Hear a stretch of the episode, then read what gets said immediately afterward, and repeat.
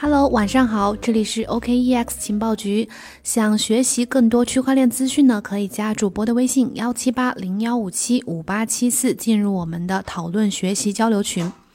今天有一个大事情，不知道你们有没有关注到，就是呃，以太坊呢发布了它二点零的技术规范 V 一点零的版本，然后也发布了一个存款合约的地址。这意味着什么呢？意味着它的呃，以太坊二点零启动呢进入了正式的倒计时。以太坊二点零升级是今年区块链行业备受瞩目的一个行业事件。根据最新的消息，以太坊二点零规范的一点零版本已经发布了。如果一切按照计划正常进行的话，那么以太坊区块链二点零升级将会在十二月初进行。以太坊二点零启动进入倒计时，第零阶段将会发挥什么作用？市场将会迎来哪些变化？另外，这个第零阶段的信标链是否会再度的延迟呢？我们今天来讲一讲这些问题。首先，我们时间回到十一月四号晚上，也就是昨天晚上，根据最新的以太坊基金会的一篇博客的报道，它里面说，呃，以太坊二点零技术规范 V 一点零版本已经正式的发布，同时呢，他们发布了呃以太坊二点零主网的存款合约，合约地址呢，我会在节目的简介里面写出来。另外呢，他们还在博客当中，呃，说他们发布了一个启动版，叫 Launchpad，用户可以在当中去注册成。为以太坊二点零的验证者，然后也可以去成为主要的以太坊的合约地址。但是，Consensus 在推特上面也提醒用户啊，不应该将资金直接去发送到存款合约地址里面，而应该使用这个 Launchpad 去进行对资金进行放样。呃，直接把这个 ETH 发送到这个存款合约、存款合同的话呢，可能会导致呃交易失败。而且你把这个钱直接发送到、直接打到这个合约地址上面，并不意味着你就直接呃你就在以太坊二点零上面去质押了。这个以太坊二点零的存款合约发布并启用意味着什么呢？意味着以太坊二点零的第零阶段即将正式的启动。根据以太坊基金会这次发布的官方消息呢，以太坊2.0的创世时间被设定在区块高度大于一六零六八二四零零零的这个时候，也就是 UTC 时间的大概十二月一日的中午十二点左右。不过呢，网络启用呢有一定的前提的条件，最关键、最重要的一个条件呢，就是呃，网络上参与质押的验证者要达到一万六千三百八十四个。每个验证者需要质押三十二个以太坊，也就是说，这个存款合约当中必须要有五十二万四千两百八十八个 ETH，也就是说，价值超过两亿美金的这个 ETH，以目前的市价四百美元呃 ETH 来计算的话，只要满足这个条件呢，以太坊二点零的第零阶段网络就会在十二月一日按时的正式启动、正式上线。受到这个消息的影响呢，以太坊昨天呃价格从三百八十三美元一路开始飙升，再度的突破了四百美元的关口，涨幅超过了百分之五。以太坊二点零呢将会分为呃至少三个阶段，我们之前节目里面有讲过啊，分别是第零阶段、第一阶段、第二阶段。第零阶段呢，作为以太坊二点零的核心，会上线一个叫信标链的这个区块链，呃，也就是 Beacon Chain，作为整个二点零网络的随机数生成器。到了之后的第一阶段和第二阶段呢，将会逐渐的去打开，呃，去开启分片和智能合约等等这些功能。验证者呢，将会根据信标链去随机的分配，去对应的去给对应的分片提供交易验证服务。同时呢，第零阶段将会让以太坊区块链正式的去转向 POS 共识机制，交易将会由持有大量的 ETH 的人去验证。以太坊2.0将会允许 ETH 的持有者去参与到整个网络的运行和管理当中，而不是像现在这样的呃工作量证明。值得注意的是，第零阶段呢，其实不会有什么实际的功能，比如说转账是没没办法进行的。十二月左右上线之后呢，第零阶段的呃 ETH 2.0区块链所能做的就是验证区块。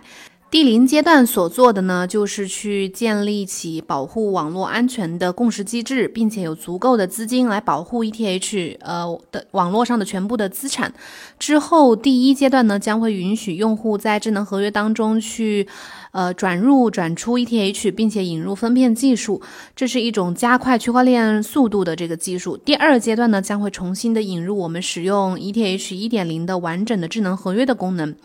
这个呃，有一家代表 Stakers 处理服务器和基础设施的公司 Stake 的这家的 CEO 叫 Tim Ogilvy，他表示说，这个第一阶段最乐观的保守估计啊，可能是需要六个月才能达到，然后要达到第二阶段呢，可能要大概要两年。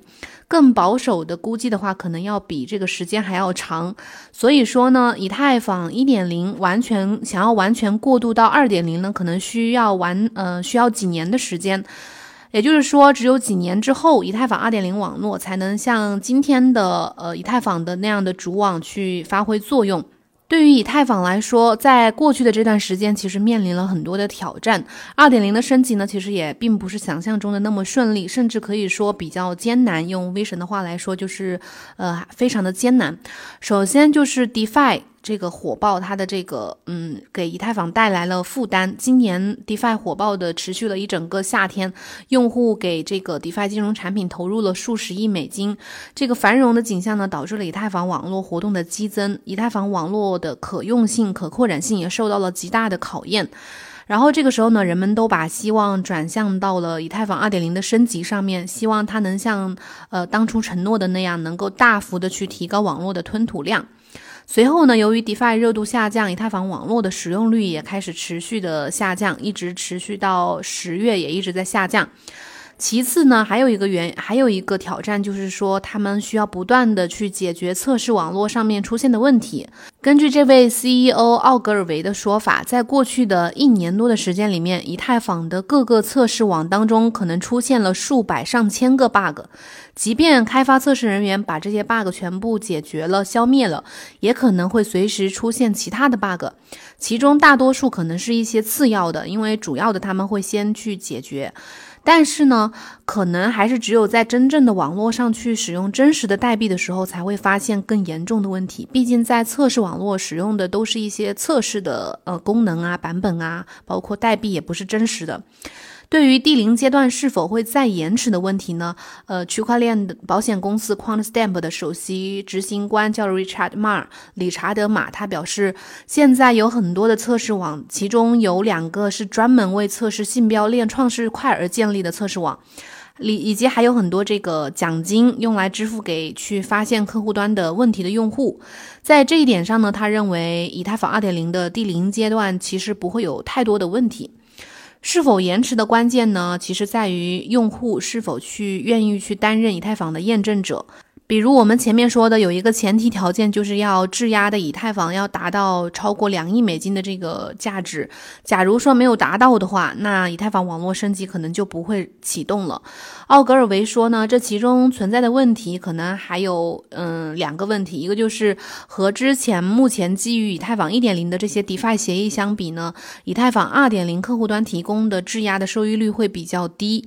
另外呢，呃，质押者想要从以太坊二点零客户端上去撤回他们质押的 ETH，可能需要很长的时间。这两点可能会影响到一些用户，呃，想要去成成为验证者的一个阻碍，一个思考虑的问题。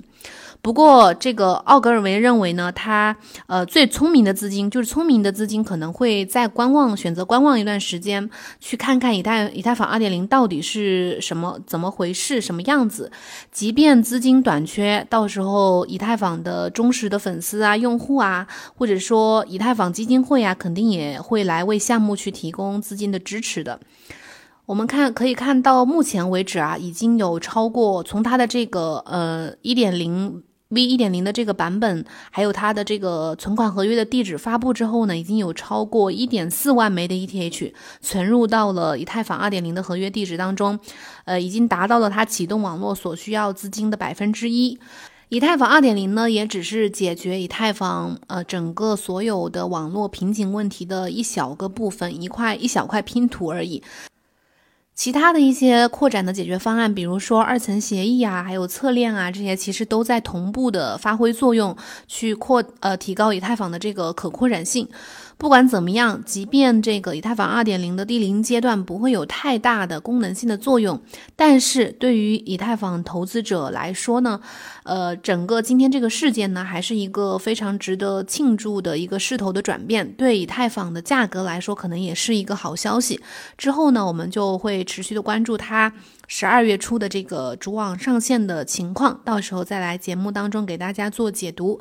我们今天的节目呢，就先到这里，感谢你的收听。如果有任何问题的话，可以在节目下面留言告诉我，也可以加主播的微信幺七八零幺五七五八七四来和我们私信交流。呃，今天就到这里，拜拜，明天再见。